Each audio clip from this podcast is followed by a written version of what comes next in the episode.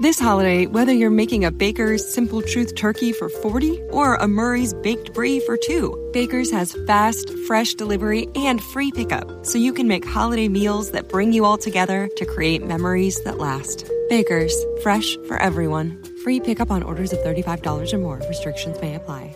Choose from a great selection of digital coupons and use them up to five times in one transaction. Check our app for details. Baker's, fresh for everyone.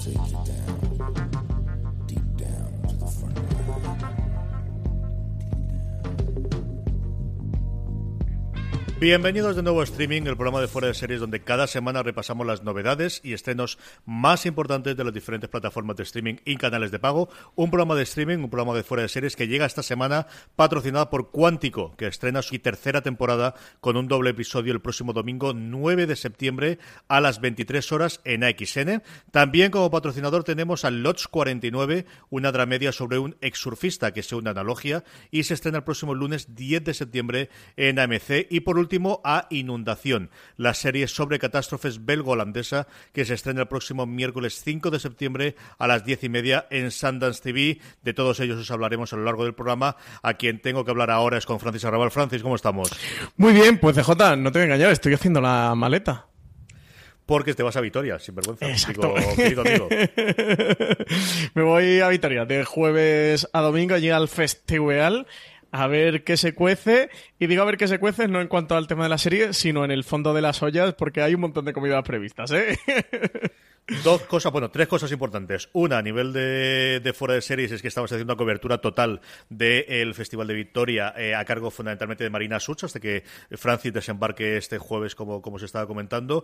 Eh, podéis seguiros en todas las redes sociales. Tenemos una entrada diaria que va a hacer una especie de diario Marina y sobre todo en Instagram, que estamos haciendo un seguimiento al momento de cada una de las ruedas de prensa. Y por fin hemos conseguido, Marina, que se haga un stories en Instagram y cuente su vivencia día a día.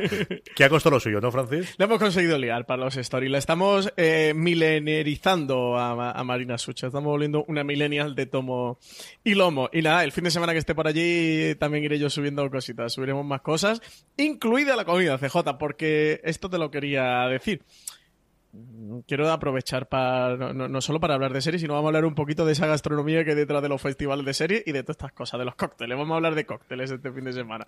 Así que la gente esté pendiente por ahí a los stories. Sobre todo tú, que sé que esa parte te va a gustar mucho, ¿eh?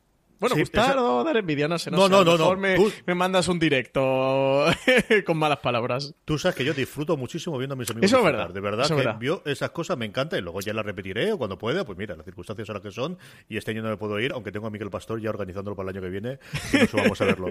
Dos cosas esas sí que tengo que decir. Una, desde luego que hagas toda la foto de la comida, que me digas que está, Ay, para que cuando va vaya yo la próxima vez vaya a tiro hecho. Y Hay que saber eso qué sí, pedir.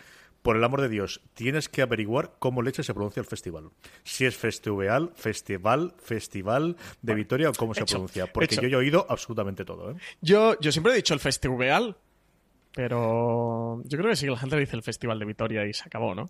Como vas a estar ahí con los jefes de los, del Sarao, tienes que ver cómo se pronuncia eso. a ver si Tú- se presta el es- director de comunicación del sabes, festival de grabar es stories y como- no enseña a como- pronunciarlo. Como ocurre con iVoox, como ocurre con todo lo demás, esto hay que averiguar cómo, cómo se. Claro, con iTunes y iTunes y todas estas cosas. Sí. Eh, eso es. Averiguaremos el Sí. festival, ¿qué tal? Para mí, en mi corazón siempre será el festival. Tenemos un programa muy cargadito, tenemos un programa con un montón de noticias de cada una de las cadenas de streaming. Tenemos, como siempre, nuestro Power Rankings, las series más vistas por nuestra audiencia durante la semana pasada, para tener un listado, bueno, pues de por dónde están yendo los oyentes y los lectores y, de fuera de series. Y por último, como siempre, terminamos con las preguntas de todos vosotros que nos hacéis llegar en esa misma encuesta que os pedimos para que nos eh, digáis qué series estáis viendo.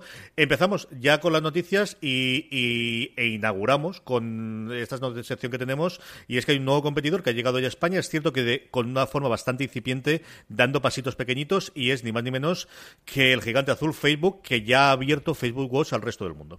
Pues sí, eh, adelantaba CJ la noticia Variety, el lanzamiento internacional de la plataforma de vídeo bajo demanda Facebook Watch estará disponible próximamente en todos los territorios a nivel mundial. Dicen que el principal objetivo de la plataforma, que está durante un año en prueba en Estados Unidos, es convertir la experiencia de ver contenido visual en una actividad más social, aprovechando la facilidad que tiene el comentar y el compartir contenidos dentro de, de, Facebook. Ya en, en, Estados Unidos probaron con una serie, con un spin-off de. Bueno, un spin-off, no, un remake de, de Scam, de, de, la serie nórdica, que, que, ha sido un auténtico fenómeno adolescente en Noruega. Esta versión se llama Scam Austin, en la versión norteamericana de Scam. Recordar que aquí en España los derechos para, para esta versión de Scam la tiene Movistar Plus, que además yo creo que se estrenará en torno a septiembre, octubre, por ahí, por ahí estará. Y, nada, esto lo que sabemos por ahora de Facebook Watch. Eh, CJ se estrena dentro de poquito. Sabemos que está preparando una serie con Catherine Zeta Jones que se llama Queen America, que va a ser la protagonista absoluta y que está preparando otras dos series, una con Elizabeth Olsen y otra con Kerry Washington, que, que llegarían también a este Facebook Watch. Y nada, y también recomendar el gran angular que grabaste junto a Pedro Aznar, que, está por ahí en el feed de Fuera Series, en el que habláis de Facebook Watch y de muchas más, y de lo que va a hacer YouTube, y de lo que va a hacer Apple, y de lo que va a hacer Disney y DC, etcétera, etcétera, para, todo, para todos los que le interese este apartado de más industria de la televisión. La pestaña ya está activo. Cuando entréis ahora mismo en Facebook, eh, sobre todo en la aplicación móvil, ¿no? que al final es donde se va a ver esto fundamentalmente, eh, ya podéis ver en la pestaña de Facebook Watch, pero lo que ya está ahora es el contenido de vídeo de los distintos canales. A mí se lo comentaba Pedro cuando, cuando grabamos, me aparecía fuera de series, me salía Esfera, es decir, aquellas eh, páginas de, Facebook en las que estáis suscritos o las que sois seguidores, lo que hace es un poquito de recolección de todos y una especie a, mitad de camino entre el feed de Instagram y lo propio que tiene el, el newsfeed de, Facebook, ¿no? Y lo que falta es, pues eso, que se amplíe el contenido, aquí tenemos la pelea de siempre de los subtítulos, del doblaje eh, y de todo lo demás, a ver qué, es lo que ocurre. Eh, quizás la noticia más comentada eh, durante toda la semana, hablando precisamente de los problemas de doblaje de subtítulos, y con esto empezamos el repaso a todo lo demás, es Amazon Prime Video, y era, bueno, no por lo menos esperada, se habló menos de ella, y es que Amazon Prime ha subido por primera vez después de cuatro años el precio de su suscripción anual en España. Pues sí, meses y meses de rumores y especulaciones. CJ, me acabo de dar cuenta, un oyente un día, voy a hacer un pequeño paréntesis, me dijo que siempre cada vez que tú me introducías un tema, CJ, yo decía poesía, acabo de decir poesía en Facebook y en Amazon Prime. las, las muletillas estas me las tengo que quitar. Eh, Amazon, por fin, sube el precio de su suscripción anual eh, del servicio Prime en España, pasa de 19,95 euros, que costaba hasta ahora a 36 euros al año, una subida bastante importante, ¿eh? Prácticamente 20 a 36, 16 euritos más. Va a mantener todas las funcionalidades que había hasta el momento, que eran sus servicios de, de compra sin gastos, sin gastos de envío, eh, también de música, de libros y Prime Video, que es lo que más nos afecta a nosotros, que es ese servicio de televisión bajo demanda. Así que CJ, está malas noticias esta vez en streaming, ¿eh? que, nos suben 16 euritos aquí la suscripción anual, aunque ahora con Jack Ryan, con The Romanovs y con Homecoming, yo creo que va a valer lo que, lo que nos va a costar. Hay que pagarlo, ya no es solamente por el vídeo, como comentabas tú teníamos, bueno, la parte de fotos también que tienes el alojamiento, tienes el, tema de, los libros, que hasta ahora solamente existía el, el Amazon el, un límite del Kindle Unlimited que cuesta 10 euros al mes y ahora han metido igual que en Estados Unidos algunos libros de estos gratuitos que puedes ver en, Amazon Prime. Y bueno, pues el signo de los tiempos, ¿no? todavía no estamos en los niveles que están los ingleses o los americanos de en torno a los 100 dólares al año, es cierto que con mucho más servicios, yo creo que falta ver el Prime Now y todo lo demás, pero desde luego es el signo de los tiempos Tuvimos la subida de Netflix hace unos cuantos meses, esta de Amazon.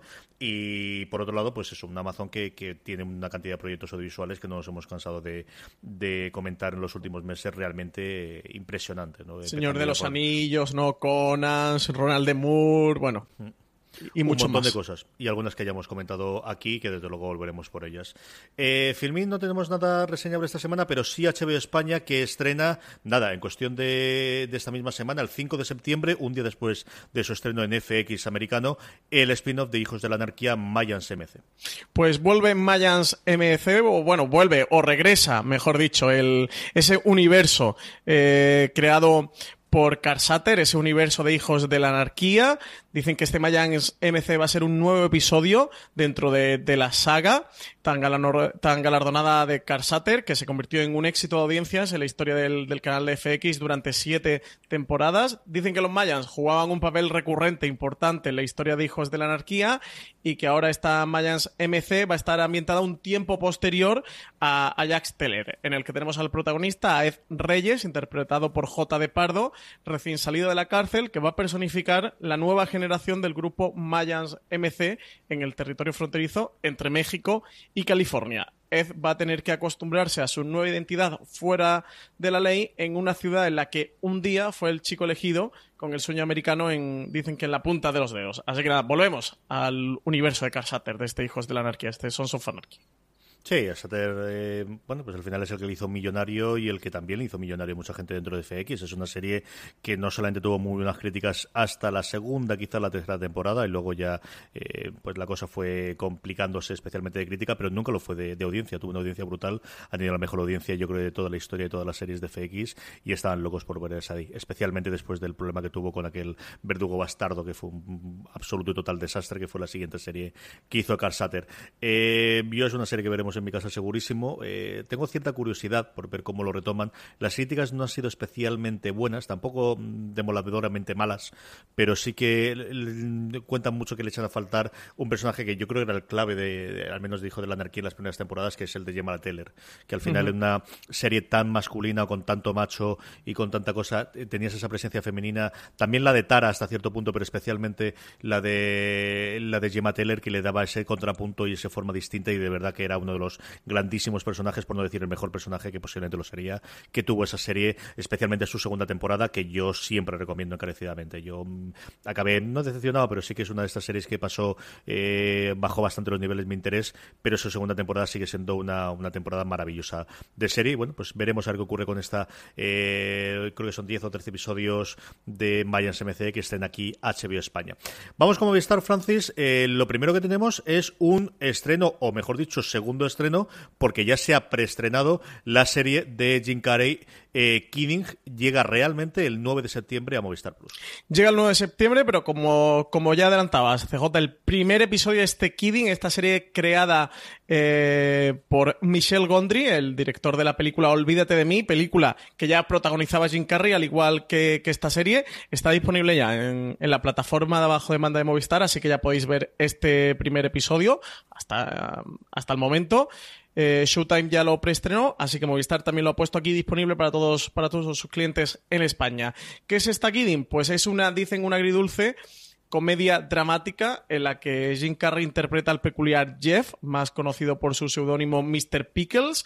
Es el dueño multimillonario de su propia marca personal y todo un icono de la televisión infantil. Ven que Mr. Pickle es un símbolo de bondad y esperanza para las impresionables mentes de los niños norteamericanos, pero detrás de ese halo de sabiduría se va a esconder un tipo bastante inestable y sobre todo infeliz. Dicen que la historia de un hombre demasiado bueno, a punto de perder la cabeza en un mundo que es demasiado cruel para él. Así que renovamos pareja creativa entre Michelle Gondry y Jim Carrey después de, aquel Olvídate de mí, de aquella peliculón del 2004, con esta nueva serie, con esta Kidding, como decíamos, de Showtime en Estados Unidos y que aquí en España se puede ver a través de Movistar Plus. A mí me ha fascinado, me ha encantado el primer episodio, de verdad. Y, comprendo a aquellos que nosotros tenemos la crítica en de series que le hizo Randy, eh, que no tiene ese punto de humor que podrías eh, esperarle, o que, pero a mí me ha, me ha fascinado, de verdad que me ha encantado. Tengo muchísimas ganas de ver el resto de la serie. Creo que el casting es sencillamente espectacular, qué bien hecho está, las historias paralelas que tienen y, y Carrey como hacía años, por no decir décadas que no lo veía. no Creo que es la persona absolutamente idónea después de lo que ha pasado por su carrera para, para interpretar a este eh, personaje tan curioso y tan, tan especial como es Mr. Pickles. De verdad que es de las novedades. Es una serie que cuando hicimos nosotros el top 10 con, con eh, Álvaro Nieva la tenía ahí, y al final se quedó fuera y, se ha convertido en una de las cosas que tengo más ganas de ver. De verdad, tengo muchísimas, muchísimas ganas de ver por dónde llegan el resto de esta primera temporada de este Kidding, que me ha gustado muchísimo. Eh, me has despertado la curiosidad con este Kidding. Yo tenía muchas ganas de verla por, por aquello del, del resto casi arqueológico de Olvídate de mí, de la película, y que hicieron pareja creativa Michelle Gondry y Jim Carrey. Michelle Gondry es una mente muy interesante dentro del, del, audiovisual, pero pensaba que iba a ser una cosa más floja y mira, con tu, con tu comentario crítica me han entrado muchas ganas de verla, así que como ya está disponible, a ver si me pongo con ella. No, esperaba que fuese tan potente, ¿eh? como, como tú has comentado. A mí me gustó muchísimo. Sé que también es una serie muy para mí. O sea, este es un tipo de serie, juega a favor que son, son 25 minutos muy bien aprovechados y de verdad que me ha gustado mucho. Y a mí Carrey es un tío que, siempre ha parecido interesante. Por lo demás, eh, tenemos dos noticias, dos. Una, eh, tenemos una conclusión de, serie que se esperaba y es que eh, Mr. Robot terminará su cuarta temporada. Eso sí, no llegará hasta el año que viene, hasta el 2019. ¿Quieres hacer alguna despedida, CJ, de tu querida Mr. Robot que acaba ya con la cuarta temporada? Pues a mí recuerdo que es una serie que me fascinó en su primera temporada, fue una revolución absoluta en Estados Unidos, aquí lo fue un poquito menos porque hubo bastante, mm, bueno, yo no sé si hubo fetones o retraso en ver quién se la quedaba en España y, finalmente fue Movistar Plus quien la estrenó bastante tiempo después del fenómeno que había sido la primera temporada. Eh, sufrió el mal de la segunda temporada que han tenido muchísimos en los eh, éxitos recientes en sus primeras temporadas, aunque a mí me gustó muchísimo también. Y luego la tercera yo creo que hemos quedado menos fieles, pero sigue siendo una grandísima serie si entras en el juego de ella. La tercera tiene un episodio muy conocido o muy famoso por la forma de rodarlo, que es prácticamente, no es exactamente una topa continua, pero casi lo simula que lo es, y es de verdad que técnicamente un episodio maravilloso. Y la historia sigue estando muy bien. Yo creo que ha cambiado lo que planteaba en su primera temporada con la última. También le ha pasado en medio las elecciones americanas, que yo creo que les pilló mucho con el, con el pie cambiado en cuanto a lo que ocurría, porque esto, eh, bueno, pues te planteaba un futuro alternativo que ellos no, pensaban que, que, mm, que, podría cambiar tanto desde la primera temporada a la tercera temporada. Eh, y luego, bueno, pues yo creo que también el empeño de, su creador de tener el control absoluto le ha podido damnificar en algún caso, ¿no? En alguna de las, de las temporadas. Él está en otros quehaceres, está ahora mismo, hablábamos antes de Homecoming, creando Homecoming con, con Julia Roberts, está en otras muchas cosas y yo creo que es. Siempre había hablado de, de tener cuatro, eh, cinco temporadas como máximo Sam Ismael. Al final, recordemos que Mr. Robert era una idea que él tenía para película, pero que vio cómo podría engancharse por dónde podía ampliar. Y a partir de ahí se lo llevó a USA Network para, para llevarla eh, como serie y al final fue una de las series que permitió el cambio de tercio del tipo de series que estaba haciendo USA Network eh, originalmente a mí es una serie que me ha gustado siempre, que ha tenido sus altibajos, pero que siempre ha parecido fascinante, especialmente en su primera temporada. Para que vamos a negarlos y tengo mucha ganas de ver qué ocurre con la última. Yo creo que también el hecho que tenga conclusión, ha ocurrido con The Americans, ocurrió con Haltakas Fire, te da esa seguridad de que la gente va a nivel creativo va a hacer lo que realmente quiere hacer y bueno, pues eh, esperaremos el año que viene y veremos qué, es lo que ocurre con esta cuarta temporada. Pues sí, pues sí. Ya se nos va. Yo sabes que me quedé desenganchado al principio de la segunda temporada y no he llegado a retomarla.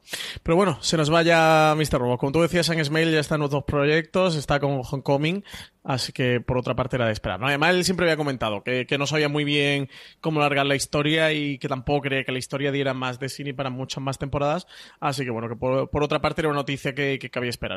This holiday, whether you're making a Baker's Simple Truth turkey for 40 or a Murray's Baked Brie for 2, Baker's has fast, fresh delivery and free pickup, so you can make holiday meals that bring you all together to create memories that last. Baker's, fresh for everyone. Free pickup on orders of $35 or more. Restrictions may apply. Choose from a great selection of digital coupons and use them up to five times in one transaction. Check our app for details. Baker's, fresh for everyone. Si estás buscando un buen podcast de análisis y debate en tu idioma, te invito a que escuches Pulso y Péndulo. Yo soy Carlos Curbelo. Y yo soy Fabiola Galindo. Todos los jueves analizamos temas de actualidad en Estados Unidos y Latinoamérica. Fabi y yo no siempre estamos de acuerdo, pero sí tenemos un objetivo común. Queremos servir como antídoto contra las noticias falsas y la polarización. Pulso y Péndulo. Busca nuestros episodios en Apple Podcast, Spotify o en tu aplicación favorita esto de que, de que Mr. Robot ya acabara, que acabara pronto, en este caso eso será con su cuarta temporada, y la veremos en 2019. Sí, señor. Y por otro lado, mm, prácticamente de la nada, porque esto desde luego no sabíamos nada previo, eh, Movistar Plus ha encargado una serie al creador de la que ha sido desde luego, al menos a nivel de crítica, su gran éxito el día de mañana. La serie de Mariano Barroso se va a llamar La línea invisible. Nueva serie Movistar Plus, ya la decimoctava serie original, CJ, decimoctava, ¿eh? De, esta jornada de, producción propia de Movistar. La serie se va a centrar en los orígenes de la banda terrorista ETA, en concreto en el primer asesinato cometido por la organización cuya víctima fue el guardia civil José Antonio Pardines, de tan solo 25 años de edad. Se trata de la primera serie Movistar Plus que va a estar basada en hechos reales, que llega además cuando se celebran los 50 años de este crimen, cometido el 7 de junio de 1968, cuando el líder de ETA, Chavarri Echevarrieta, asesinó a la que, a la que sería la primera de las 853 víctimas de la banda terrorista. Eh, pocas horas después, el terrorista fue abatido por la Guardia Civil, convirtiéndose así además en el primer etarra en matar cruzando esa línea invisible a la que hace referencia el título y también el primero en morir. Mariano Barroso va a ser el encargado de la realización después del éxito que ha supuesto el día de mañana. Yo creo que CJ casi que podemos decir o podemos afirmar que ha sido el mayor éxito de Movistar Plus, más allá de los números que tengan dentro de Movistar, pero creo que a nivel de prensa, eh, lo daría por hecho. A nivel de conversación también de, los espectadores, ha podido ser el, mayor éxito, la que ha cosechado mayor éxito de, crítica y de público, al menos en comentarios. Y bueno, como curiosidad, eh, coincide temática con la que va a ser la primera serie de producción propia de HBO España, que también va a tomar la banda terrorista ETA como su como el eje de, la narración. Esta serie que está preparando Hitor Gabilondo y que adapta la novela de Fernando Aramburu, Patria. Sí, que, además Hitor Gabilondo sale en el fotogramas de este mes que va a estar hablando sobre ella con su tío Iñaki Gabilondo, que yo me he enterado gracias a la noticia que había en fotogramas, en Ávila, juraría que era, dentro de un par de semanas. No sé si rescato la noticia, la pongo en las notas a ver si me acuerdo, porque era escribí un artículo contando por qué quería contar la historia de Patria en, en, una columna y aparece la misma noticia cuando van a estar hablando sobre ella. Vamos con el gigante rojo, vamos con Netflix. Netflix tenemos un hasta cuatro estrenos el próximo 7 de septiembre. Pues empezamos con Iron Fist, con la segunda temporada ya de nuestro Danny Rand, de nuestro puño de hierro, que, vuelve a la serie, segunda temporada.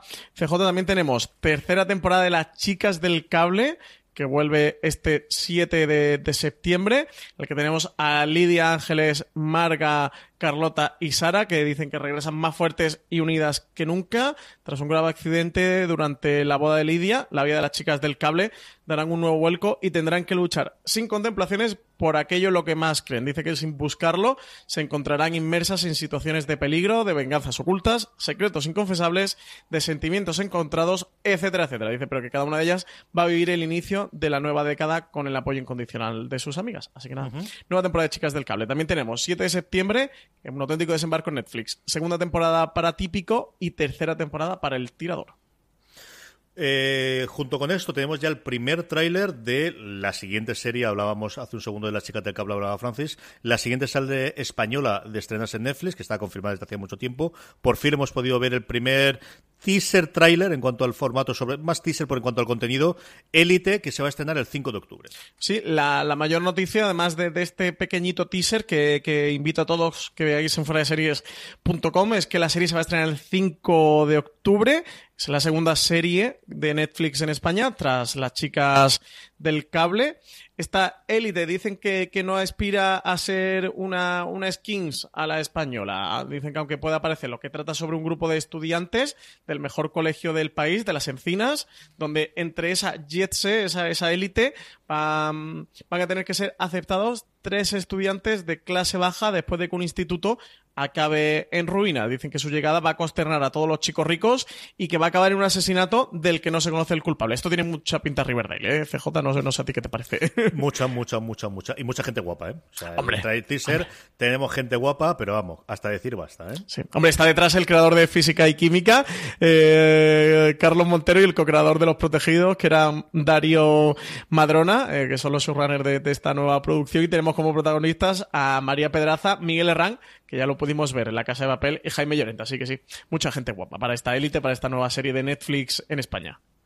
Dos noticias más rápidas de Netflix que tenemos. Una, la primera de ellas es que siguen eh, aumentando la nómina de creadores que fichan exclusiva por eh, Netflix. Alex Hirsch, el creador de Gravity Falls, que como os digo, se une al elenco de creadores de Netflix. Pues nuevo creador, eh, ya tenemos a Ryan Murphy, Shonda Rhimes, Alex Pina eh, o también Mark Millar con, el acuerdo con Miller World. Bueno, pues ahora tenemos a este Alex Hirsch. Como adelantaba CJ es el creador de Gravity Falls, de, aquella serie de animación de Disney que tanto éxito eh, ha tenido Hirsch, que apenas tiene 34 años recién cumplidos, ha, tenido un ascenso meteórico después de, la creación de este Gravity Falls, que como comentaba, que tanto nos ha deslumbrado. Dicen que Hirsch se, mm, se va a encargar de diversos proyectos dentro de la plataforma y que va a realizar tanto nuevas series como películas. Así que nada, estaremos atentos a, todo lo que nos trae este Alex Hirsch dentro de Netflix.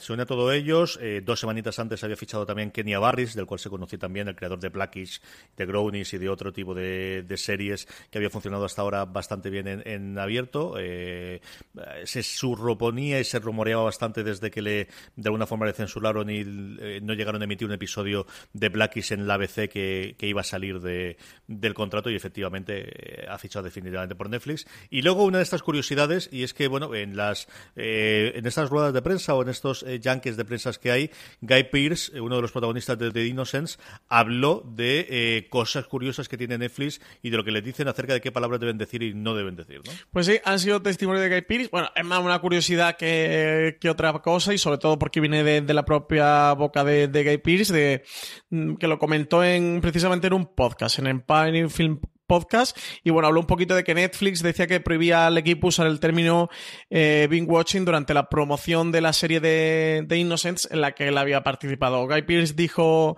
eh, literalmente, no creo que a Netflix le guste el término Bing Watching. Dice, cuando hicimos la promoción de The Innocents en Estados Unidos, fuimos muy, o fuimos estrictamente instruidos de antemano para no hablar sobre el, el Bing Watching. Y bueno, pues se ha levantado bastante bastante polvareda alrededor porque quizás Netflix ha sido quien más ha popularizado el, término y bueno, era de resaltar, ¿no? Que, precisamente ellos parecía que ahora no estaban muy cómodos con que, con que este término se asociara a, a su marca. Aquí en España le, a este Bing Watching que creo que, bueno, en cierta medida se ha instaurado, pero sobre todo le llamamos maratón, eh, y dicen que en Estados Unidos se asocia más con la palabra atracón y sobre todo también con, con borrachera, ¿no? Con grandes ingestas de alcohol o con atracones de alcohol. Y bueno, parece ser que esto podía pues, estar no gustando en Netflix. No sé yo estos tiros por dónde van, pero bueno, desde luego es una curiosidad. No sé tú qué especulaciones o teorías conspiranoicas tienes alrededor de esta prohibición. Es decir, al final es la corrección de lo políticamente correcto y lo hemos visto un montón, bueno, y más recientemente con, con la comedia esta a la que han puesto a parir por todos los lados Netflix recientemente, con insaciable, ¿no? Eh, binge es un término que se utiliza para, unido a otra palabra detrás, decir gran acumulación o gran cantidad de, y el problema es eso, pues que si ahora tienes problemas de anorexia o tienes, como comentabas tú, de, borracheras o de alcohol, lo que sea, es complicado. Es cierto que maratón quizás es una cosa mucho más aséptica que atracón, que puede serlo, pero nuevamente, yo creo que no tiene más problema, más allá del que quieras darle, pero como todo tiene que ser políticamente correcto a día de hoy, pues tienes estos problemas. Y, y, y evidentemente, pues cuando juegas con las cantidades y las cifras que juega Netflix, pues tampoco tiene ganas de que esto ocurra. La última de las cadenas que nos queda es Sky. Eh, buena noticia, sabes que yo estoy muy, muy eh, entregado a esta serie, tengo muchas ganas de verla, y es que va a estrenar en España la que yo creo es su mejor, bueno, el, gran proyecto, la, gran apuesta que tiene para este otoño, el descubrimiento de las brujas, que se han decidido llamarla definitivamente eh, igual que la novela, igual que la traducción que ha tenido la novela en España, el próximo 6 de noviembre. Pues sí, apuntad esta fecha en el calendario, ya que es una de las series que están llamadas a protagonizar el otoño seriéfilo. Por fin tenemos fecha de estreno eh, en España, la serie su título original es A Discovery of Witches. Han respetado, bueno, simplemente han traducido el título, han respetado el título original. Es la adaptación de la saga de novelas fantásticas de Deborah Harkner sobre vampiros, brujas y legados familiares escondidos en libros perdidos de las bibliotecas de la Universidad de, Oxford.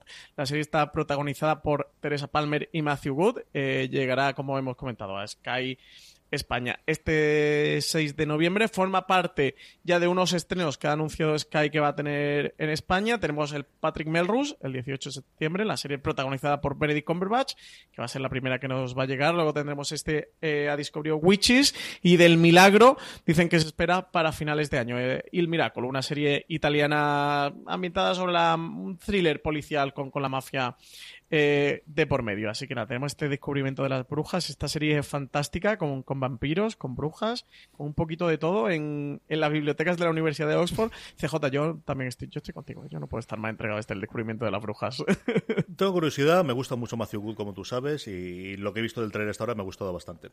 Vamos a lo que nos quedan todavía en la cadena de cable, nos queda nuestra recomendación de todo lo que hemos hablado, pero antes de esto es el momento de dar las gracias a nuestro primer patrocinador, unos minutitos hablando de Lodge 49 de AMC. AMC estrena el próximo lunes 10 de septiembre a las 23 horas Lodge 49. Lodge 49 es una dramedia sobre Dad, un joven ex surfista que intenta mantener su optimismo natural pese a los palos que le ha dado la vida. El azar le llevará a las puertas del Lodge 49, sede de la antigua y benévola Orden del Lince, una orden fraternal, polvorienta y moribunda que sin embargo le ayudará a abrir la mente. Todos buscamos una señal. Tiene que haber otra manera. Todos necesitamos creer en algo. No puedes ver las cosas hasta que las buscas. Todos somos Dad. Es posible tocar lo sublime. Únete a la orden. ¿Qué hay aquí dentro? Pasa y lo ves como Una serie que expandirá tu mente. Una experiencia que sanará tu espíritu. Es como una aventura de la mente. Lodge 49. Estreno el 10 de septiembre en AMC.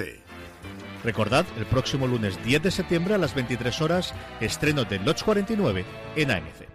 Estamos de vuelta y de verdad, como os prometía, tenemos un montón de estreno de las cadenas de cable. Se nota la vuelta de las vacaciones y que ya es septiembre. Francis, por orden, empezamos 3 de septiembre, Harrow, primera temporada en AMC.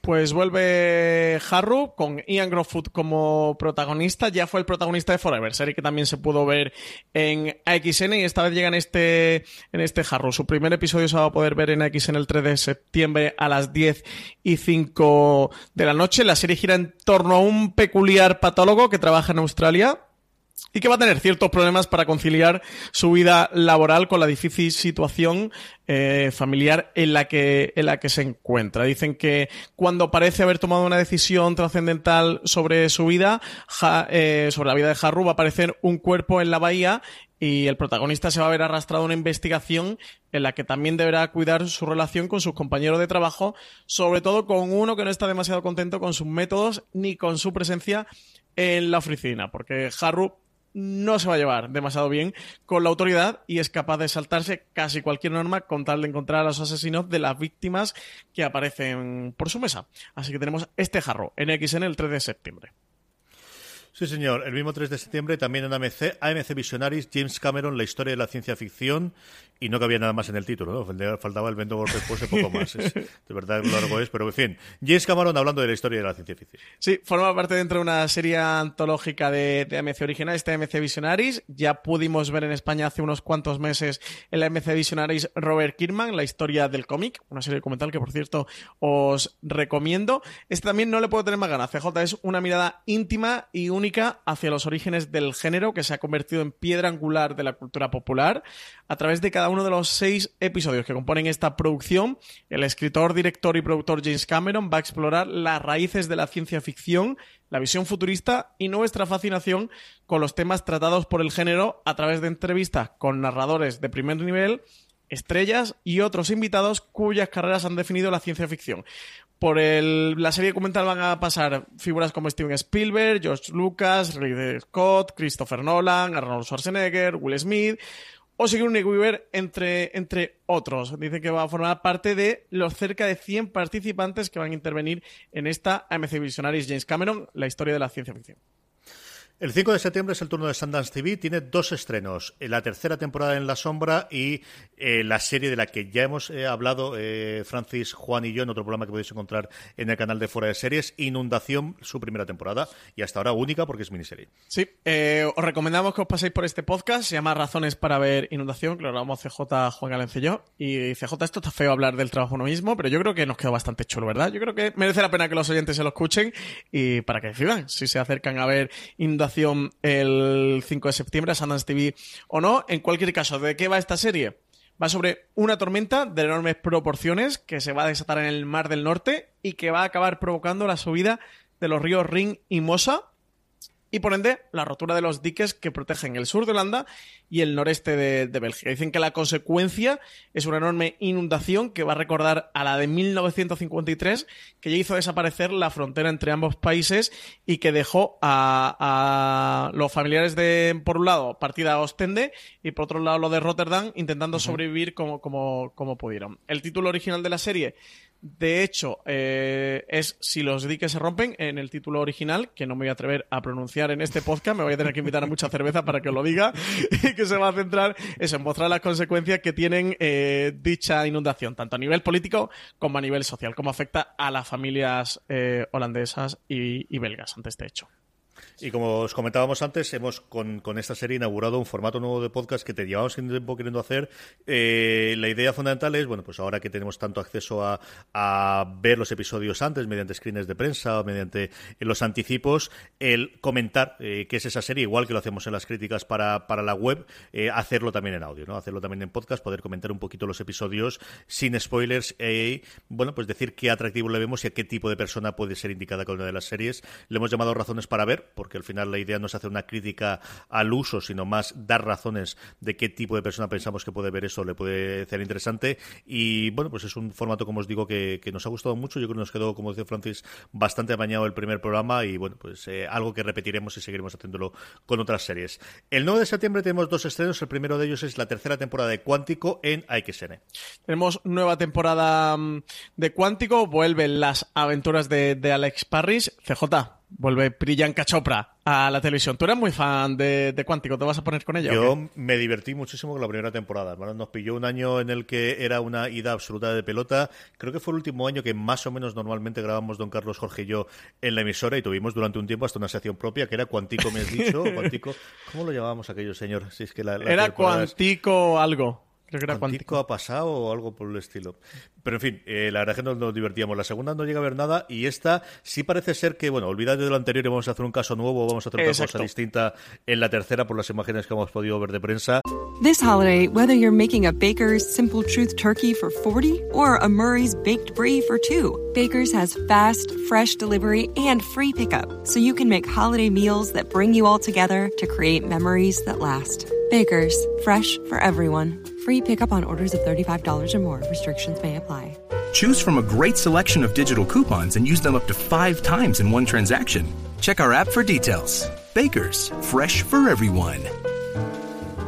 Si estás buscando un buen podcast de análisis y debate en tu idioma, te invito a que escuches Pulso y Péndulo. Yo soy Carlos Curbelo. Y yo soy Fabiola Galindo. Todos los jueves analizamos temas de actualidad en Estados Unidos y Latinoamérica. Fabi y yo no siempre estamos de acuerdo, pero sí tenemos un objetivo común. Queremos servir como antídoto contra las noticias falsas y la polarización. Pulso y Péndulo. Busca nuestros episodios en Apple Podcast, Spotify o en tu aplicación favorita. Igual por, por, por recordar viejos tiempos cuando éramos jóvenes y prometíamos y todo era más feliz me acerco a verla.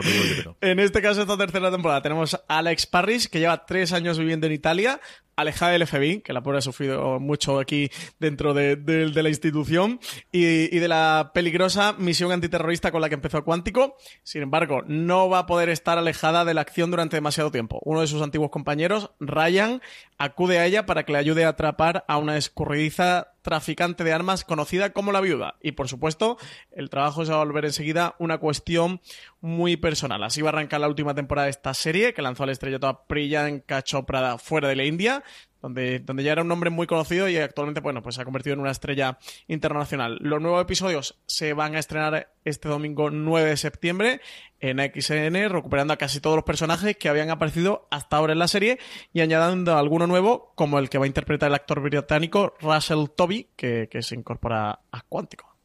Cuántico ha pasado. Si no recuerdo mal, Cuántico ha pasado es como llamamos la sección en su momento. El otro estreno del 9 de septiembre, en este caso en el canal Cosmo, es Lutero, la Reforma, una miniserie de dos episodios. Se han cumplido 500 años desde que Lutero, el sacerdote revolucionario, cambiara para siempre la civilización europea, impulsando un movimiento que haría temblar los cimientos de la cristiandad. De los creadores de la serie Deutschland 83 va a llegar a Cosmo, Lutero la Reforma, un nuevo drama histórico que nos va a acercar a la vida del monje alemán Martín Lutero teólogo agustino que impulsó y lideró una reforma religiosa que daría lugar al movimiento protestante. Esta miniserie de dos capítulos que se estrena al completo el próximo domingo 9 de septiembre a partir de las 4 de la tarde es una ambiciosa producción visualmente deslumbrante y que conmemora esos 500 años de la reforma protestante que hicieron el pasado 31 de octubre, el 31 de octubre de, de 2017 y que nos acerca a uno de los hombres más influyentes de la historia como, como fue Lutero. Y por último, dos fechas de estreno para octubre. La primera es Calle 13 y es que va a estrenar Cóndor, esta nueva adaptación de eh, Los Días del Cóndor, el 4 de octubre. Esta teníamos muchas ganas de conocer la fecha de CJ. Eh... Sí, además es que el elenco es impresionante. A mí la película en su momento me gustó mucho. Ese tipo de, de historia siempre me ha traído mucho. Y sí, 4 de octubre definitivamente. 4 de octubre, en Calle 13, el elenco, como comentabas, CJ es espectacular. Tenemos a, a Max Irons, a Mira Sorbino, a William Hart y a Brendan Fraser. Dicen que este Cóndor va a ser una moderna historia de espías que se atreve con todo un clásico del cine y la literatura, como es ese Seis días del Cóndor, la novela de James Grady, que fue adaptada en 1975, película de Sidney Pollack, Los tres días del Cóndor, aquella película protagonizada por Robert Redford y Faye Dunaway, peliculón, un auténtico película, Los tres días del Cóndor, una de mis pelis favoritas, ¿eh, CJ? Esta de Sidney Pollack, que yo soy muy de Sidney Pollack. Pues nada, tenemos adaptación a la televisión eh, en este Cóndor, han decidido quedarse con Cóndor. La novela era seis días, la película tres, CJ aquí han cortado por los sano, aquí directamente corno, Cóndor, ni, ni tres, ni seis, ni uno. Cóndor y se acabó el 4 de octubre en calle 13. Y por otro lado, eh, la segunda temporada del gran éxito de Telecinco esta, este verano. A mí me han hablado hasta cuatro personas la última semana de esta serie que la estaban viendo en Telecinco para que veamos el efecto que sigue teniendo el estrenar en abierto las cadenas en abierto. Pero la segunda temporada de The Good Doctor llega a XN el 9 de octubre. Tenemos nueva entrega de episodios que, va a contar con la incorporación de, de la actriz Lisa Edelstein eh, The Good Doctor se convirtió en un éxito instantáneo en Estados Unidos y, y, también en España, ya ni os cuento, como, como decía CJ, con su emisión en Telecinco. El caso es que vuelve a XN con esta segunda temporada el 9 de octubre a las 10 y 5 de la noche. Eh, volverá el doctor Sean al San Bonaventure Hospital eh, y bueno, una serie que, que, en estos tiempos así de, de, grises, bueno, pues tenemos esta serie de Good Doctor en el, con un protagonista protagonizada por un personaje que, que, que, es bueno, ¿no? Un buen personaje. Estas series que en Estados Unidos se le llamaban, ¿cómo se le se llamaron? Eh, Comfort TV, ¿no? CJ se acuñó un poco eh, la temporada pasada con los estrenos de The Good Doctor y de DC Sass, este tipo de series, un poco más amables, más agradables en esta era o en plena era Trump, estas series que estaban empezando a surgir y que se estaban convirtiendo en un éxito. The Good Doctor, recordad que está creada por David Shore, el creador de, de House, y bueno, como, como sabéis ya, vuelve a XN el 9 de octubre. Sí, desde luego lo que es impepinable es que Freddy Highmore está sencillamente espectacular. Es alguien para seguirle muy de cerca la carrera. Ya hablaron muy bien de él y, funcionó muy bien en Bates Motel, que es lo que más de alguna forma le puso en el mapa. Y este, como decía Francis, ha sido el gran éxito en Estados Unidos. Es el gran éxito que hemos tenido en Estados Unidos en Telenabierto después de DC Sass y antes de que llegase el huracán Rosan, que ahí es otra movida totalmente diferente. Y aquí, de verdad, que ha sido un exitazo. Lo fue llevado por XN y ha sido una locura de audiencia ahora en abierto para Telecinco. De todo esto, ¿qué recomendamos, Francis? Pues pues tengo muchas candidatas. Me ha costado bastante elegir, pero me voy a quedar con este MC Visionaries James Cameron, la historia de ciencia ficción, que ya sabes que a mí me gusta, me gusta mucho la ciencia ficción. Me gusta mucho James Cameron. Ya la serie documental de MC Visionaries, Robert Kirkman, la historia del cómic, me gustó. Eh, habrá que ver por dónde va a tirar esta de la ciencia ficción. La del cómic era muy accesible, muy para todos los públicos. Es decir, si eres mmm, del mundo del cómic, ya no te voy a decir experto, pero si estás dentro de ese mundo no te descubren grandes cosas, pero sí tiene eh, lo que algunos documentales alcanzan de, hacerte incluso entretenido hasta conocimientos que tú ya posees, desde luego muy accesible, muy para todos los públicos y bueno, contarte esa historia que, tanto te gusta. Espero un poco que, esta historia de la ciencia ficción eh, vaya por ahí, imagino eso, que no nos van a descubrir grandes cosas o bueno, te pueden contar anécdotas que desconocieras o historias concretas que desconocieras, pero a grande modo no aporta mucho nuevo, pero sí que se agradece que te lo cuenten. Además estuve bicheando estos seis episodios y bueno, pues van a dedicar uno a las historias de viajes espaciales, otra la historia de los, de los extraterrestres, etcétera, etcétera. Todo lo que son, bueno, pues los grandes puntos de, la historia de ciencia ficción y le tengo muchas ganas, CJ. Me ha sorprendido. ¿Esta no la has cogido porque ya la había cogido yo o porque tienes otras que te molen más? Tengo curiosidad, es cierto que, a ver, yo creo que la serie, igual que le ocurre de Kirman, y como comentabas tú, la gran ventaja que tiene es que tiene el nombre de una persona a la que no le van a decir que no para hacer la entrevista, ¿no? Algo parecido ocurría con un documental, ahora se me el nombre de, de, música, que lo hacía el antiguo eh, manager de los Beatles, y claro, tenía a todo el mundo para poder hacerlo, y es la gran aportación que puede tener esto por encima de un libro que te narre las, las historias. Luego también, como te he visto que lo habías cogido, digo, bueno, pues cogeremos otra cosa. Así que es una serie que voy a ver, eso sí, indudablemente, y posiblemente eh, conforme se emita y semana tras semana. Yo, de todas las que hay, como os he comentado antes cuando hemos hablado de ella, Kirig me parece una maravilla de serie lo que he visto hasta ahora y es desde luego una serie que tengo muchísimas ganas de ver. Y luego, eh, no lo voy a negar, yo pensaba que era imposible que volviesen a engañarme de esta forma, pero los sinvergüenzas de Netflix al menos lo están intentando, al menos hasta que lea las críticas que le salgan, la segunda temporada de, Puño de Hierro. Eh, han hecho toda una campaña de marketing diciendo olvidaros de la primera, que hemos aprendido de los errores. Por la cuenta que os trae. y es brutal, brutal, brutal el, el mecanismo de vídeos continuos, menos en Netflix España, más en Netflix Internacional, de los combates hemos contratado a un tío nuevo, la historia hemos contratado a un tío nuevo, el este tenemos a una persona nueva. Olvidados de todo lo que ha ocurrido, el puño sí, nos hemos acordado que tiene un puño y que va a pegar con él. La batalla, sabemos cuáles son sus trajes originales y vamos a ponérselo. Y al menos, como digo, a falta de ver las críticas, que desde luego no voy a acercarme a ver ningún episodio hasta que vemos las críticas, al menos el gusanillo, que ya digo yo después de ver la primera temporada, digo, esto no me vuelve a enganchar nunca más, pues los sinvergüenzas lo han conseguido. Y desde luego, esa como curiosidad y como recaudación total y absoluta, si no vais a acercaros, además es menos de media hora el primer episodio, acercaros y verse vuestra serie. Yo comprendo que aquellos que vayáis buscando una comedia jijijaja pensando que está Jim Carrey, no, no es eso. Aquellos que penséis, bueno, voy a buscar un drama duro, eh, es una historia de personajes que tienes que encajar con ella y con un tonos de humor por momentos y una cosa entretenidas. A mí me ha gustado muchísimo, pero comprendo que no sea una serie para todo el mundo, pero al menos al primer episodio acercaros a él. en Iron Fist, CJ le ha falta decir, no hemos cambiado a Finn Jones porque por contrato no podía, pero si no, os lo hubiéramos cambiado también. No os preocupéis y volver. Yo con lo de los trajes clásicos del cómic, hay una foto que, se han encargado de distribuir muy bien, que yo no te voy a negar que me ha devuelto también la ilusión de, de ponerme con este Iron Fist del que no pasé del segundo episodio de la primera temporada. Y a lo mejor esta segunda, oye, el primero creo que me lo voy a ver. Bien hiciste. Eh, vamos con nuestro Power Ranking. Seguiremos después con las preguntas de los oyentes, pero antes de eso, damos la gracia a nuestro segundo patrocinador, Inundación. Esta semana, Fuera de Series está patrocinado por Inundación. Sundance TV estrena el próximo miércoles 5 de septiembre a las 22.30 horas Inundación, una serie de catástrofes en la que un enorme diluvio generará el caos entre la población de Bélgica y Holanda. ¿Qué pasaría si una tormenta consiguiera superar todas las defensas costeras? Ocho siglos de lucha llegan a su fin. ¿Por qué seguimos insistiendo en vivir bajo el nivel del mar? El mar del norte se revela.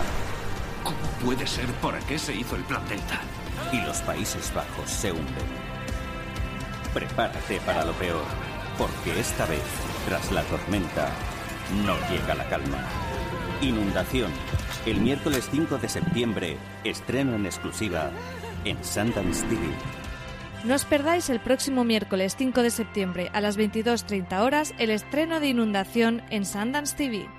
Estamos de vuelta, estamos con nuestro Poker Rankings, estamos con las 10 series más vistas por nuestra audiencia según la encuesta que vosotros mismos rellenáis todas las semanas en Fuera de Series. Sabéis que la forma eh, más sencilla para que no se os olvide rellenar la encuesta es uniros a nuestro grupo de Telegram, telegram.me barra Fuera de Series, un grupo donde más de 700 personas diariamente hablan de series de televisión y ahí es donde colgamos todas las semanas la encuesta para que la complementéis con las series que estáis viendo y también nos hagáis las preguntas con las que terminamos siempre streaming de fuera de series. Francis, en el puesto número 10, vuelve a entrar eh, con el estreno de su tercera temporada, Preacher, que como sabéis se puede ver en HBO España. Y en el noveno puesto cae siete posiciones en el Power Ranking de esta semana, La Casa de las Flores, la serie en la que mexicana que tenemos por ahí a Paco León, que, levantó bastante revuelo, pero pero ha terminado cayendo siete posiciones.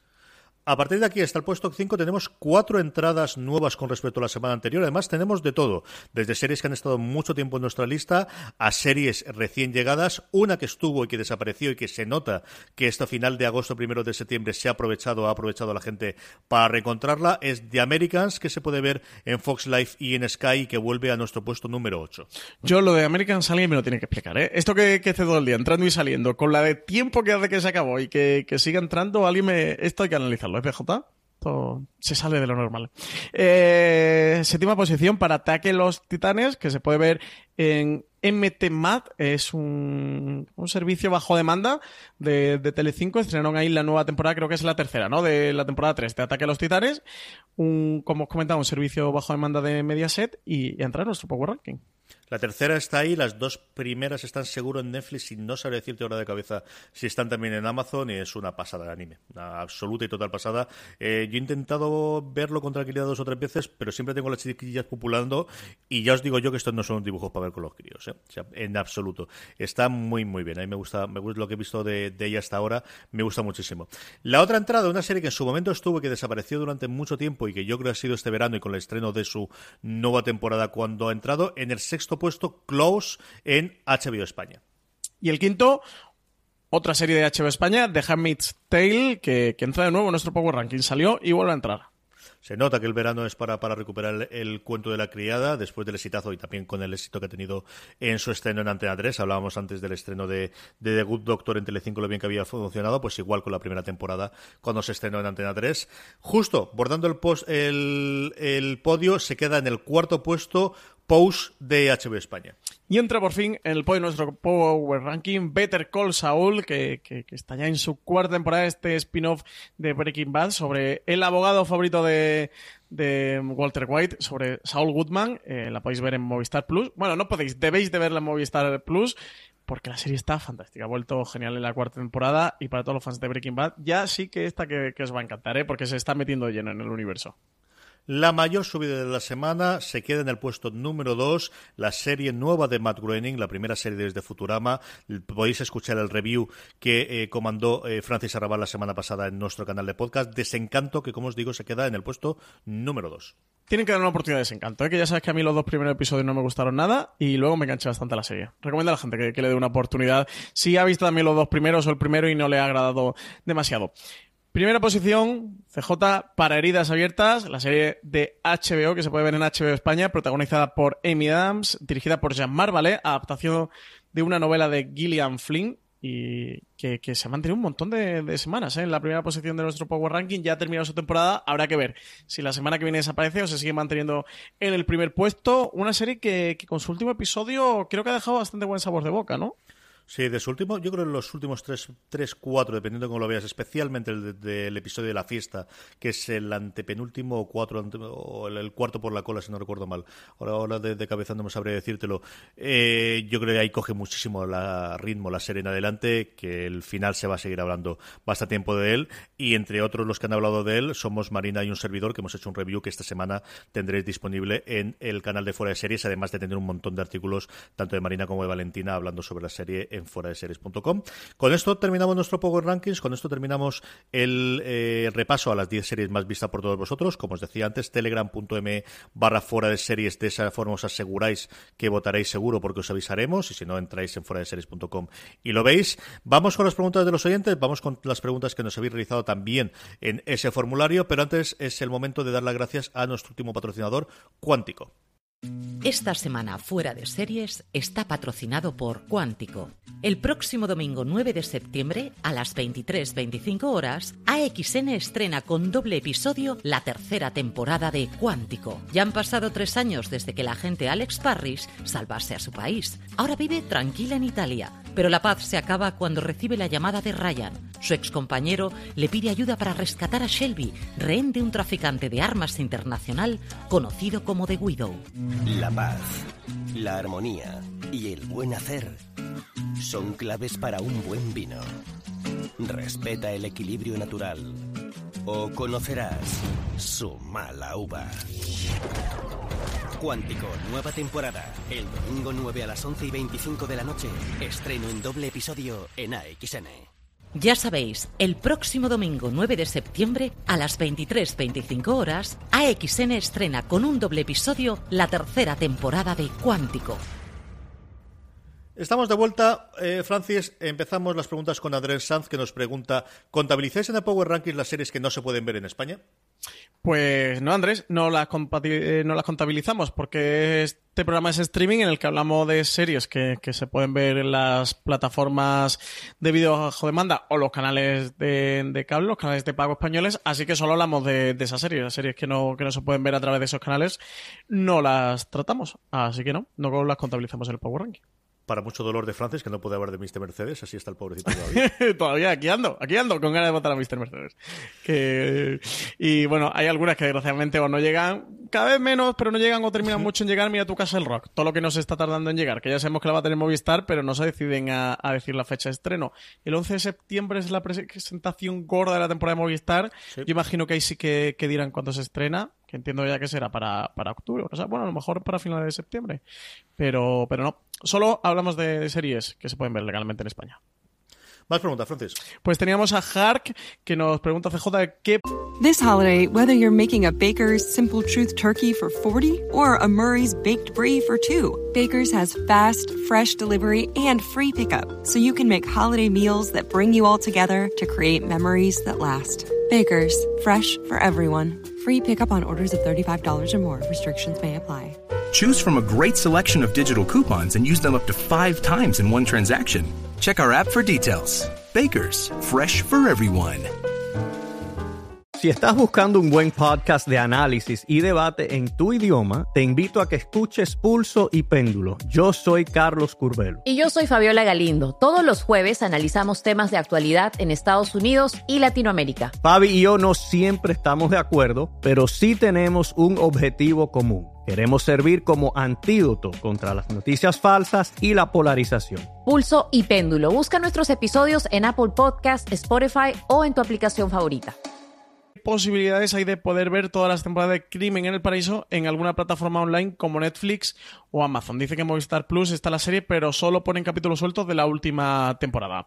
Aquí decirle a Hark que los derechos de Crimen en el Paraíso en España los tiene el canal Cosmo. Es decir, que de momento, o hasta lo que nos deja ver, eh, nuestra mirada serie fila en Netflix y en Amazon no van a entrar o no van a estar. Eso, de momento, porque estas cosas eh, cambian. De momento la serie es del canal Cosmo en España. Movistar Plus se puede ver porque Cosmo es uno de los canales que está dentro del paquete de Movistar. En Vodafone o en Orange imagino que también se podrá ver. Eh, y no hay capítulos sueltos de la última temporada. Está la última temporada completa, eh, que, que, me he metido en Movistar para revisarlo de momento llevan, creo que hay ocho episodios. Están los del 1 al 8 en Movistar Plus. Así que si te gusta Crimen el Paraíso, ahora mismo están emitiendo su séptima eh, temporada, pues vértela por ahí, a través de Movistar o a través de, cualquier otro operador que tenga una plataforma bajo demanda y que tenga Cosmo dentro de sus canales. Sí, capítulos sueltos es una cosa muy extraña que ocurra. Yo creo que hay alguno en Estados Unidos, pues de alguna serie muy antigua de CBS, estoy hablando de cosas de los años 50 o los años 60. Yo creo que la chica de la tele, por ejemplo, el show de Mary Taylor les faltaban episodios, pero lo normal cuando son series modernas es o que tengas la temporada completa o que tengas el famoso catch-up, que es una licencia más barata para las cadenas, que lo que tiene es desde el último episodio emitido hasta 4, 5, 6, 7 anteriores, con la idea de que la gente se enganche, que esa es la idea de catch-up, ¿no? de que te cojas el ritmo y a partir de ahí lo vuelvas a ver en lineal, que era una tendencia que se tenía de hace seis o siete años que yo creo que en el tiempo se está abandonando y ya prácticamente están intentando todas las cadenas españolas comprar los derechos de temporada completa para que la gente la pueda ver más allá de la emisión en el día y la hora que se estrena eh, en cualquier momento bajo demanda. Es cierto que los derechos son más caros y por eso y hay algunos de ellos en los que bueno pues todavía no se ha podido contratar, pero lo habitual a día de hoy desde luego y cada vez más es que se tengan las temporadas completas. Eso sí, no las temporadas anteriores porque nuevamente es otro tipo de derechos y suma y sigue. Esto tenemos que dedicarle un gran angular con, con alguien que se dedique a hacer todo esto y hablarlo con tranquilidad. Eso enganchamos a alguien de las cadenas y yo creo que alguien se prestaría a que un gran angular. ahora en Vitoria o cuando te acerques por allí a ver alguna de, la presentación de Movistar Plus o algo así, tienes que coger a alguien que nos cuente bien contado todos los tipos de derechos que hay y evidentemente si las cifras, pero diga, esto no es que es un poco más caro, es que es tres veces más o diez veces más y por eso no se compra este tipo de derechos. Más preguntas, Francis. El señor Miyagi, CJ, en un ataque de egolatría, nos pregunta si Cobra Kai es la mejor serie del universo del universo, la mejor serie es Steven Universe. Y luego ya de aquí, de la faz de la Tierra, bueno, pues ya podemos discutir varias cosas. Steven Universe, por cierto, que no lo he dicho últimamente, es la serie que más se está viendo en mi casa desde el último mes y medio. Se lo tengo que decir a Marina, que ya Eso te iba a decir, y va a dar una alegría. Y al final no me he acordado, pero mis hijas se engancharon y empezaron a verla en inglés y ahora la están viendo en español y están locas con la música, nunca mejor dicho, porque además les encanta la música y en Spotify no hacen más que le ponga dos o tres canciones de, de Steven Universe. Hay Funkos de Steven Universe, así que ojo, cuidado la próxima vez que vayas por Ateneo FJ con las crías. Qué Funkos de Steven Universe. Eh, Cobra Kai, hombre, la mejor serie del universo creo que es pasarse. De este verano, creo que ha sido una serie muy chula para poder ver durante el verano. Aquí Jorge Navas, eh, el hermano de, de CJ eh, y, auténtico histórico de fuera de series, se ha enganchado, pero a nivel que el día que lo vi por Madrid llevaba la camiseta de Cobra Kai y todo el tío. Y yo creo que es una serie muy para el verano y muy disfrutable el verano para aprovechar y maratonearte, que es muy divertida, muy autoconsciente y que es bastante simpática. No sé, CJ, ¿tú qué opinas? Sí, sí, sí, es una serie. Eh, ¿Cuándo lo comentamos tú y yo? Yo no sé si fue un programa con, con Álvaro Nieva cuando a- hablé yo de esto, o posteriormente en otro con, con Marina, no me acuerdo cuándo fue, o en el top, que es una serie que es mejor de lo que tenía necesidad de ser. O sea, es una serie que se iba a ver por el efecto nostalgia, pero que esa delgada línea entre la nostalgia, la parodia, el homenaje y lo demás, lo consigue mm, de verdad con, con un acierto tremendo. Y ha sorprendido a todo el mundo, ¿eh? Ha sorprendido y al final ha colocado a, a, a YouTube Premium en el mapa, que tenía sí, series sí, previas, totalmente. que han tenido series posteriores. Impulso es una serie que está muy bien, pero que no tiene la popularidad que desde luego ha conseguido Cobra Kai, aprovechando bueno, pues el éxito y el, nombre y el legado de, de Karate Kid, la primera, ¿eh? porque el resto de las películas para ellos como si no existiesen. También tengamos Eh, más preguntas. Daniel Ruiz nos decía que hasta qué punto cambiarían nuestros hábitos seriéfilos si no escribiéramos o hiciéramos los programas. Que dice que si empezaríamos tantas series, si por otra parte acabaríamos más. Dice que viendo nuestro TV Time, ya él decía que reflexionaba que, tal vez no estuvieran 100% actualizados, veía que había muchas series de las que nos oía hablar eh, bien, pero que luego no terminábamos finalizando. CJ, no sé yo, tú en TV Time, a mí me da la impresión de que tú mucho, mucho no la actualizas. Y yo tengo que decir que a veces que, se me olvida de la semana, digo, ay, pues he visto esta serie, me pongo a marcarla y marco ahí ocho episodios de golpe y hay veces otras que no marco nunca. Yo el TV Time lo llevo un poco desastre, no, no os voy a engañar. Depende de la época. Hay épocas en las que sí tengo el móvil al lado y conforme lo voy viendo lo voy sacando y yo luego estoy semanas o meses sin actualizarlo. Vamos a ver, a mí lo que me cambia no es esto, son las crías. Al final yo veía muchísimas cosas más antes y, y ahora con, con familia muchas menos y también por el trabajo o lo que sea. Es posible que hay series que veamos que...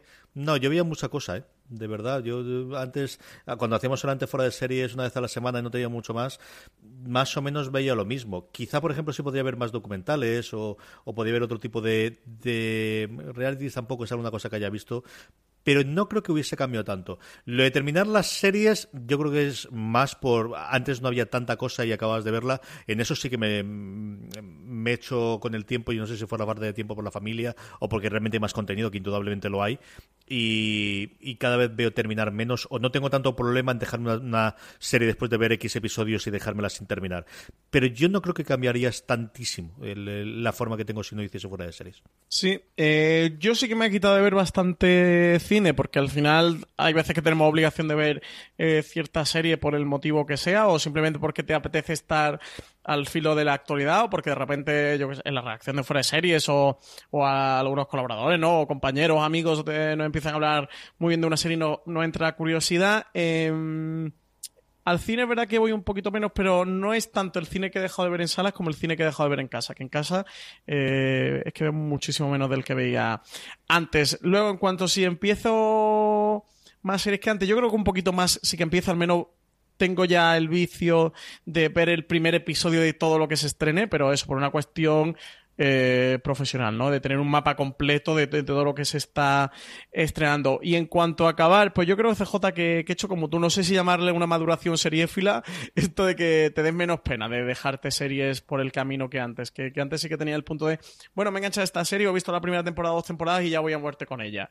Eh, hoy día sí que hay muchas series de, pues mira, ya me han dejado interesar, o hay tanta acumulación y ahí yo entronco contigo y te doy la razón. Creo que, que más por una cuestión de que, de que el ritmo de series ha aumentado mucho que por el hecho de estar aquí en Fuera de Series, que, que hay tantas series, tantas series buenas que ver y que empezar a ver, que, que hay otras que, que el tiempo es finito, es limitado y, y tienes que dejarte por ahí aparcada. Pero es más de manera inconsciente que de manera consciente. No digo, oye, pues voy a dejar de verme esta para ver esta otra, sino una cuestión de que te pone a ver esa otra y por ende, pues, eh, pues, pues dejas otras. Así que A mí lo que comenta Francis con las películas me pasa con los libros. Yo antes leía muchísimas más novelas, especialmente de ciencia ficción y, policíacas, y ahora leo muchas, muchas, muchas menos que hace 10 años. Eso sí es un dable. O sea, la, mía, el gran sacrificado de, pero incluso antes de, fuera de series o de coger el ritmo que hemos cogido los últimos dos años con fuera de series, con diferencia Vilmar son los libros. Eso sí es cierto. Luego, eh, Puñal Sindaga decía que en verano le apetecen series buenas, pero sin grandes pretensiones. Que ¿Cuáles son nuestras favoritas con esta premisa? Eh, dice que recomienda Kiss Me First, que, que para, para él entraría, bueno, él o ella entraría ahí dice también, se queja, como dice que aquí se le ocurrió ponerle ese nombre cuando es una serie de ciencia ficción, mezcla entre Ready Player One y por 13 razones. verdad que lo de Kiss Me First a esta, esta serie no sé a quién se le ocurrió, el nombre no tiene ningún sentido. CJ, eh, ¿qué series recomiendas tú con esa premisa de series así buenas para el verano pero sin grandes pretensiones? Cuando hablan verano yo siempre me voy a las, a las series de la época de las de la de los eh, horizontes azules o de los espacios azules o de los cielos azules que comentaban de USA Network. Yo recuerdo pasarlo muy bien en verano viendo Bar Notice o viendo, que era, no recuerdo cómo la tradujeron aquí, o eh, Ladrón de Guante Blanco, ¿no? que, es un eh, tipo de series que me divirtieron mucho.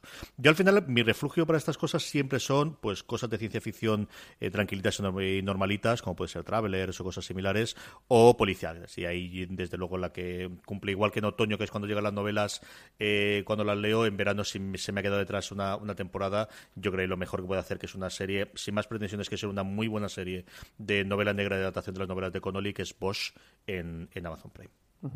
Yo recomendaría, por recomendar eh, cositas que se han estrenado hace poco o que se están estrenando en estas fechas, precisamente Cobra Kai, que hemos hablado antes de ella, creo que una serie magnífica para el verano. Además, si tienes YouTube Premium, te la puedes bajar en la aplicación de, YouTube y la puedes ver eh, bajo demanda sin necesidad de conexión a internet. Y creo que es ideal, ideal, ideal. Es serie veraniega eh, por excelencia.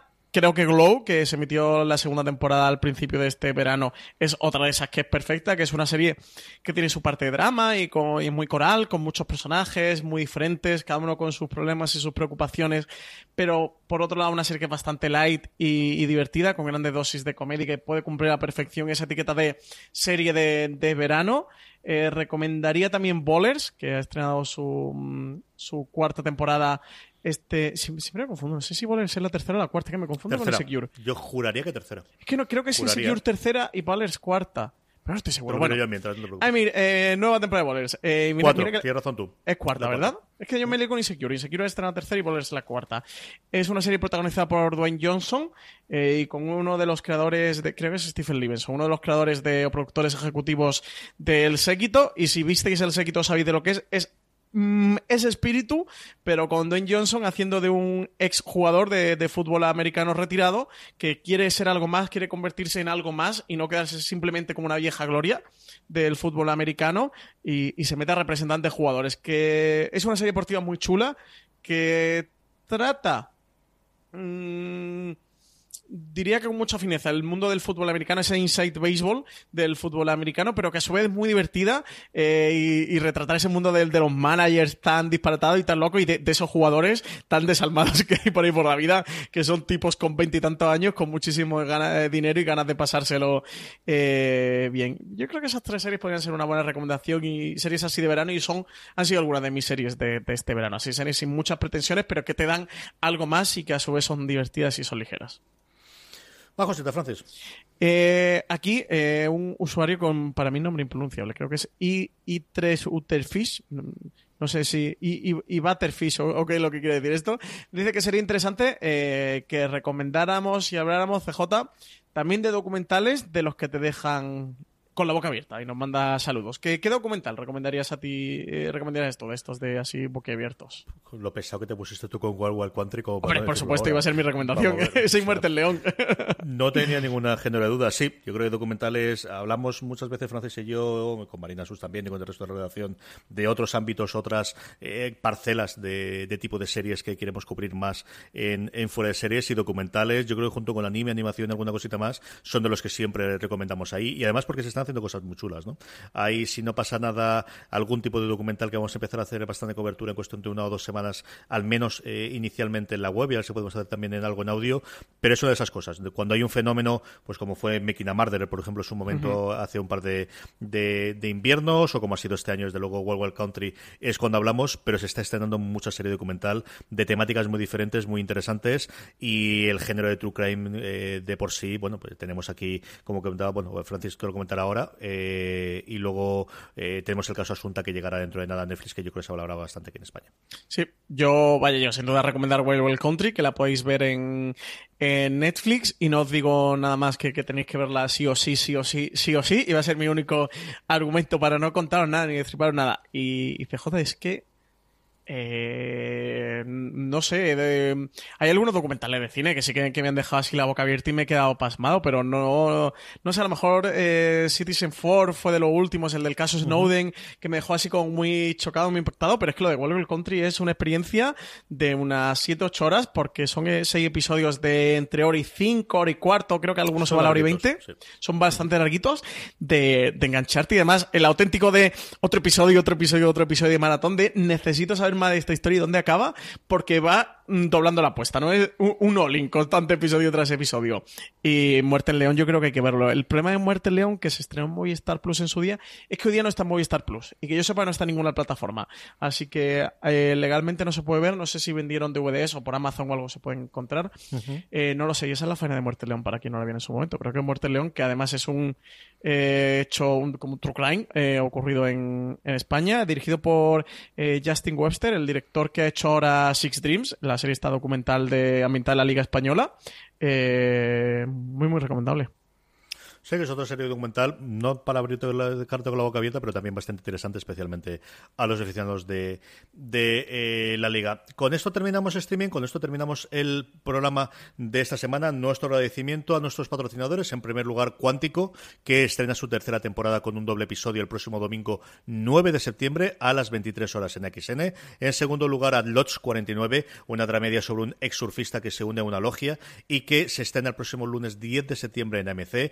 Por último, Inundación, la serie sobre catástrofes belgo-holandesa que se estrena el próximo miércoles 5 de septiembre a las 10 y media en Sundance TV. Todo esto y mucho más podéis encontrar en nuestro canal de podcast. Os podéis suscribir al contenido en Apple Podcasts, en iVoox, en Spotify o en tu reproductor de confianza buscando fuera de series. Tenéis mucho más información, mucho más artículos y las notas de este programa con todo aquello de lo que hemos hablado, esos problemas de no saber exactamente lo que ha pronunciado, lo que ha dicho, cuál está en el puesto 5 del Power Rankings, qué es lo que ocurría. Eh, siempre hay una entrada en Fuera de Series, en la pestaña de podcast. Ahí puedes encontrarlos todos. Francis Arrabal, hasta la semana que viene.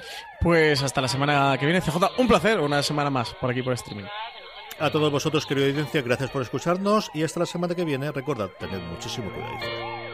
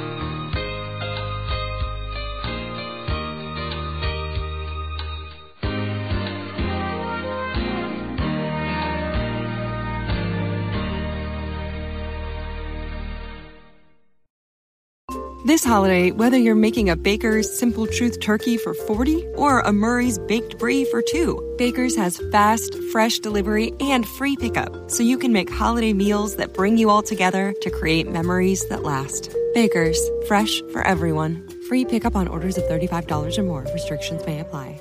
Choose from a great selection of digital coupons and use them up to five times in one transaction. Check our app for details. Baker's, fresh for everyone.